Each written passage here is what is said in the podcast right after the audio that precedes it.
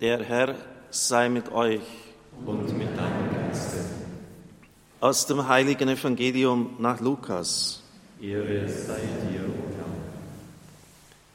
In jener Zeit wurde der Engel Gabriel von Gott in eine Stadt in Galiläa namens Nazareth zu einer Jungfrau gesandt. Sie war mit einem Mann namens Josef verlobt, der aus dem Haus David stammte. Der Name der Jungfrau war Maria. Der Engel trat bei ihr ein und sagte, sei gegrüßt, du Begnadete, der Herr ist mit dir. Sie erschrak über die Anrede und überlegte, was dieser Gruß zu bedeuten habe. Da sagte der Engel zu ihr, fürchte dich nicht, Maria, denn du hast bei Gott Gnade gefunden. Du wirst ein Kind empfangen, einen Sohn wirst du gebären, dem sollst du den Namen Jesus geben. Er wird groß sein und Sohn des Höchsten genannt werden. Gott, der Herr, wird ihm den Thron seines Vaters David geben. Er wird über das Haus Jakob in Ewigkeit herrschen und seine Herrschaft wird kein Ende haben. Maria sagte zu dem Engel, wie soll das geschehen, da ich keinen Mann erkenne? Der Engel antwortete ihr, der Heilige Geist wird über dich kommen und die Kraft des Höchsten wird dich überschatten. Deshalb wird auch das Kind heilig und Sohn Gottes genannt werden. Auch Elisabeth, deine Verwandte, hat noch in ihrem Alter einen Sohn empfangen. Obwohl sie als unfruchtbar galt, ist sie jetzt schon im sechsten Monat. Denn für Gott ist nichts unmöglich. Da sagte Maria, ich bin die Magd des Herrn, mir geschehe, wie du es gesagt hast. Danach verließ sie der Engel. Evangelium unseres Herrn Jesus Christus.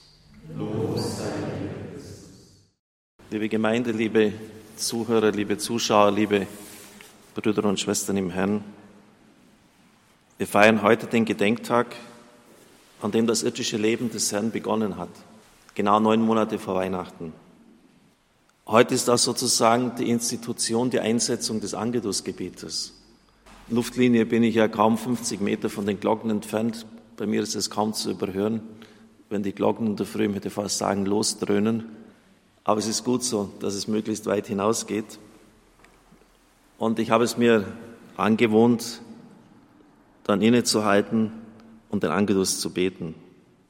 Angelus heißt ja Engel und das erinnert daran, dass der Engel zu Maria gekommen ist, deshalb der Name. In der Mittagszeit ebenfalls und am Abend auch. In der Mittagszeit kommt ja dann anschließend mein Impuls, meine Ansprache und dann der Segen und am Abend beten wir das auch.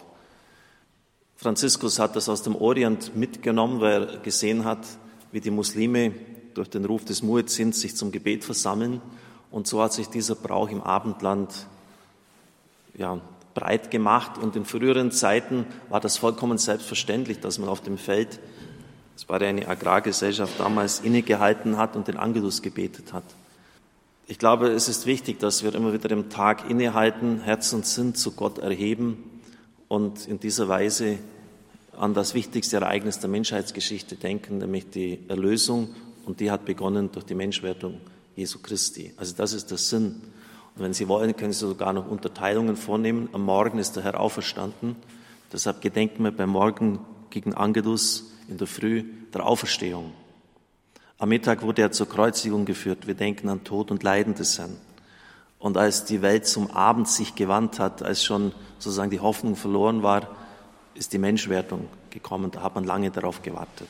Wenn man ein Gebet oft betet, heißt es aber nicht, dass man es in seiner ganzen Tiefe verkostet hat, verstanden hat, nachvollzieht. Deshalb möchte ich Ihnen ein paar Meditationspunkte mitgeben. Weil dieser Text, den wir gehört haben, so bedeutsam ist für unsere Erlösung, für das Schicksal der ganzen Welt und der Menschheit, vergisst man leicht, dass es ja auch um die persönliche Berufung eines Menschen geht. Es ist eine Berufungsgeschichte. Maria, bist du bereit? Sagst du Ja dazu? Und sie hat ein Wort verwendet, das damals im Orient ganz täglich war, mir geschehe, hat man einfach gesagt. Nicht wie bei uns, ja, das mache ich, bin ich dabei, gut, tue ich, mir geschehe. Ein Alltagswort, das mit einer unvorstellbaren Tiefe dann äh, befrachtet ist, weil jedes Ja eines Menschen zu Gott darin enthalten ist, mir geschehe. Berufung, Anruf Gottes. Habe ich einen Ruf? Will Gott, dass ich einen besonderen Dienst für ihn tue? Was habe ich mich mit dieser Frage rumgeschlagen? Auf allen Darstellungen des Mittelalters kann man erkennen, dass Maria an einem Betschemel ist und ein aufgeschlagenes Buch vor ihr. Es ist ihre Bibel, das Alte Testament. Und die Geschichte, die wir hier gehört haben, ist ganz aus den Fäden des alten Bundes gewoben. Ich kann das Ihnen nicht darlegen. Das würde zu weit führen, aber ich werde es in weiteren Ansprachen versuchen, ein bisschen Ihnen aufzudröseln. Und das hat mich damals so umgetrieben, denn bei Markus wird es pointiert formuliert. Sofort rief er sie und zugleich ließen sie alles liegen. Wie ist es möglich, dass Menschen alles stehen und liegen lassen, komplett aussteigen und dem Herrn nachfolgen? Das hat mich umgetrieben, das Wort Gottes. So dann damals, was auch ganz wichtig ist, die Entdeckung des Rosenkranzgebetes und plötzlich die Erfahrung, dass Gott auch antwortet, dass er eintritt in mein Leben was mir damals alles andere als angenehm war. Denn ich habe ja meine eigenen Pläne gehabt und warum soll Gott mir die äh, über den Haufen werfen dürfen? Aber es ist wichtig, am Gebet da treu zu sein. Dann mit Leuten, die einen geistlichen Geschmack entwickelt haben, die, die schon Lebenserfahrung haben, sich austauschen, wo man wirklich weiß, äh, der hat viel erlebt, und das war bei mir eine, eine unglaublich glückliche Fügung. Es waren einfach Leute, die im letzten Krieg schon waren. Als dann die 68er Zeit kam, die hat es nicht weggespült.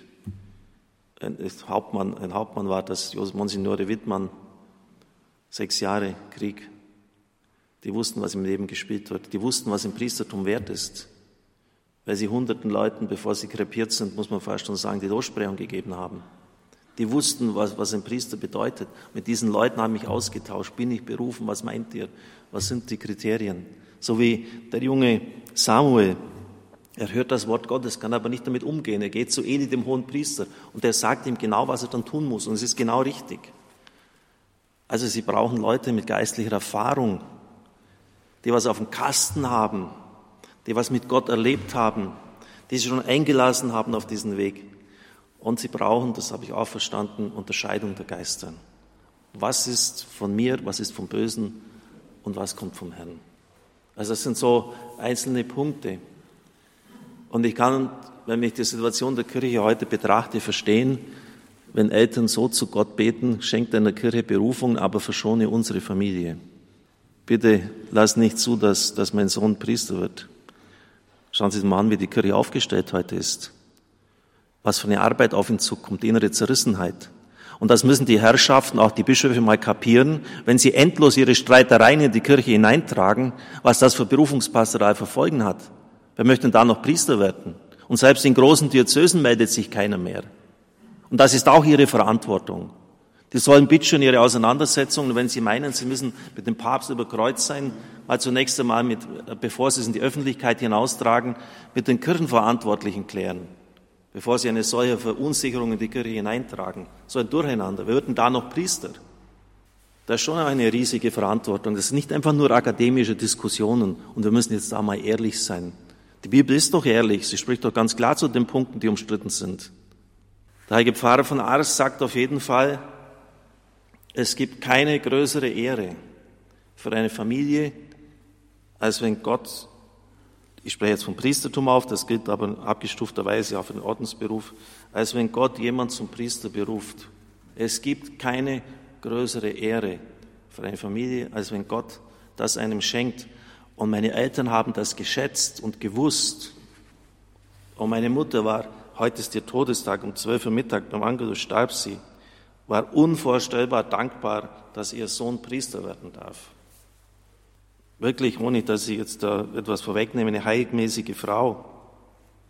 Die persönliche Berufung Mariens, sie hat Ja gesagt. Ein weiterer Punkt. Maria bereitet sich auf die Ehe vor. Sie ist verlobt. Denkt nur all jene, die heiraten wollen. Und sie lebt keusch, Josef auch. Weil sonst wären ja die ganzen Verwicklungen nicht entstanden, wenn, wenn sie miteinander eine Beziehung gehabt hätten. Dann hätte Josef nicht heimlich weggehen müssen, dann hätte er gewusst, woher das Kind kam. Und wie sehr ist es auch wichtig, dass wir wieder den Mut haben, auch das den Leuten zu sagen, dass man sich vor der Ehe halt der geschlechtlichen Gemeinschaftlichkeit sich enthalten sollte. Ich weiß, das ist heute so von vorgestrig. Aber was glauben Sie, wie viele Gespräche schon mit Frauen hatte im Seelsorge seelsorglichen Bereichen, das bin ich doch schon, dieses Jahr wird das 35 Jahre Priester, wo ich gefragt habe, ja, wenn der Mann so furchtbar ist, warum haben Sie denn geheiratet? Das hätten Sie doch früher erkennen sollen. Ja, wissen Sie, Herr Pfarrer, wir sind halt gleich in die Kiste gehüpft. Und das war so impulsiv, das war so schön. Ich habe ich hab gar nicht mehr gesehen, wenn ich da eigentlich heirate. Also ist denn das dann wirklich so unvernünftig, wenn die Kirche sagt, liebe Leute, enthaltet euch dem mal, damit ihr noch unvoreingenommen alles prüfen könnt? Verlobungszeit. Wie wichtig. Auch hier ein Riesenfeld, das sich der Kirche anbietet. Wir haben gerade ein oder zwei Abende, wo wir mit den Leuten sprechen. In Polen, in den USA, habe ich schon in den 80er Jahren im Priesterseminar gelernt, dass das ein halbes Jahr oder 13 Abende sind. Welche Möglichkeit wäre das für jene, die heute noch Interesse haben an der Kirche, eine wirklich vernünftige Katechese darzubieten? Immer wieder sagen mir Leute, das wusste ich ja gar nicht, dass die Ehe das darstellt. Auch wirklich mit Experten, mit, mit Ehetherapeuten, dass man ihnen schon, wenn es mal schwierig wird, den Weg weist, da könnt ihr euch an den auch hinwenden. Es ist schon ein Vergehen, wenn man den Leuten jetzt sagt, ja, einen Abend haben wir jetzt mal ein Gespräch und jetzt kriegt er den Segen, jetzt schaut man, dass er die nächsten 50 Jahre, das ist ja die durchschnittliche Lebenserwartung, heute klarkommt. Und der Papst hat auch gesagt, das müsst ihr ändern, liebe Leute. Auch die Kirche in Deutschland muss es ändern. Aber man hat wieder mal nicht, hat nur wieder mal wieder leere Versprechungen abgegeben. Erinnern Sie sich noch an Moris Letizia, diese beiden Synoden? Ja, das haben wir verstanden, die Ehebereitung muss anders werden, aber wieder mal wird bloß nur geredet. Aber man tut's nicht. Und dann wundert man sich, dass die Leute sich scheiden lassen, dass die Probleme da sind. Wir müssen da ganz anders ansetzen. Und dann der dritte Punkt betrachten kann, also die Ehevorbereitung. Maria empfängt der Augenblick wird nicht genannt, aber man geht davon aus, dass es in dem Augenblick geschah, wo sie Ja gesagt hat. Das Wunder des Lebens, das Geschenk des Lebens, es beginnt da. Unvorstellbar im Schoß einer Frau. Der Papst sagt, das edelste Fleisch, und von dem her das Wort des Fleisch geworden, von daher, also da eine ganz hohe Respekthaltung dem Leib der Frau gegenüber. Sie darf mitwirken an der Schöpfung und das Kind wird ja von Gott angenommen ist, er hält die unsterbliche Geistseele. Kein Mensch kann das erschaffen. Das heißt, wir sind mitwirkend am Schöpfungswerk Gottes. Und das geschieht im Leib der Frau. Und Sie wissen ja alle, dass es heute der unsicherste Ort für menschliches Leben überhaupt geworden ist. Der Satan hat einmal zu Hildegard von Bingen gesagt, im Schoß meiner Frau werde ich meine Herrschaft aufrichten. Und wie sehr verwirklicht sich das in der heutigen Zeit? brauche da gar nicht mehr viel dazu sagen. Sie wissen ja äh, all das, was auf diesem Gebiet geschieht und wie da menschliches Leben wie nichts weggeworfen wird. Und statt dass man alles tut, es anzunehmen. Ich habe mittlerweile eine solche Erfahrung auf diesem Gebiet, dass ich manchen Frauen, wenn sie ihre Probleme schildern, auf den Kopf zusagen kann. Da muss man natürlich vorsichtig sein, weil es ja auch eine Unterstellung sein kann. Wenn ich das alles betrachte, haben sie ein Kind abgetrieben wenn ich ihre Schwierigkeiten zusammenziehe. Ich kenne die Symptome mittlerweile sehr gut. Und bei allen, ausnahmslos allen Fällen, war die Antwort ja. Eine Ausnahme. Und da bin ich mir nicht sicher, ob die Frau nicht überrascht war, weil ich das gewusst habe und dann einfach mal spontan Nein gesagt hat. Aber sonst immer den Schwarze getroffen. Das heißt, sie bezahlt sicher den Preis für das, was sie tut. Und deshalb tun sie mir leid. Und deshalb muss man auch den barmherzigen Vater verkünden, der sagt, Du hast eine neue Chance. Ich gebe dann immer als Buße auf. Helfen Sie in der Mission, dass Kinder leben können. Und wie tröstend ist das? Und endlich verstehen sie, woher die Probleme in ihrem Leben kommen. Das Ja, das menschliche Leben. Heute von der Biologie her wissen wir schon, was für ein unvorstellbares Geschenk ist, was dort alles abläuft im Leib der Frau. Das ist ja unglaublich. Das Geschenk des Lebens. Es wird in Christus gegeben. Und dann natürlich die Verkündigung. Ich habe es eingangs schon gesagt, unsere Aufgabe, das Wort Gottes in die Welt hinauszutragen. Der Engel brachte die Botschaft, das Wort Gottes, die Medien. Sie wissen ja, dass sie diese heute den Alltag vollkommen dominieren. Und wie viele Leute werden da gerade so zugemüllt, haben gar keinen Zugang mehr zur Transzendenz. Und wie wichtig ist es, Ihnen heute ein Wort der Hoffnung zu vermitteln, des Trostes. Überall kann man jetzt lesen, dass den Leuten nach diesem einen Jahr Corona die Luft ausgeht. Kann ich verstehen. Und dann werden Meditationsübungen angeboten. Ist auch gut. Aber wir haben was Besseres. Kommt alle zu mir, die ihr mühselig und beladen seid. Ich werde euch Ruhe verschaffen. Das sagt Gottes Sohn selber. Kommt zu mir, alle, ausnahmslos jeder.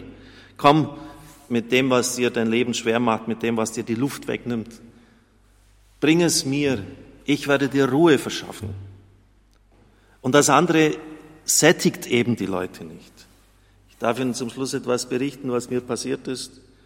Auf der Highway, auf der Autobahn unterwegs, drei Fahrspuren, Freitagnachmittag, richtig Verkehr. 160, meine Haushälterin ist gefahren, also nicht ich. Ich wäre 200 gefahren. ja, Scherz beiseite. Also war richtig viel los. Plötzlich drückt das Gas durch, weil es den Berg rauf geht. Äh, Autobahn München-Nürnberg geht nichts mehr. Das kann richtig blöd enden, weil die Hinteren sehen ja nicht, was da los ist. Die Hydraulikpumpe hat versagt. Wir sind dann rausgekommen, ohne dass irgendetwas passiert ist, brauchten ein Ersatzauto.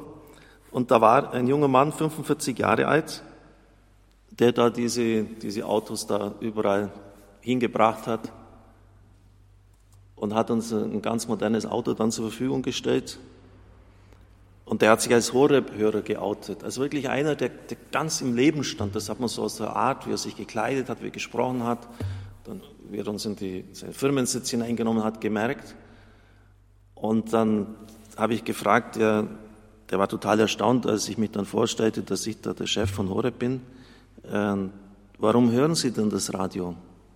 Die sind doch so fromm, die beten doch so viel. Das ist doch angeblich so konservativ.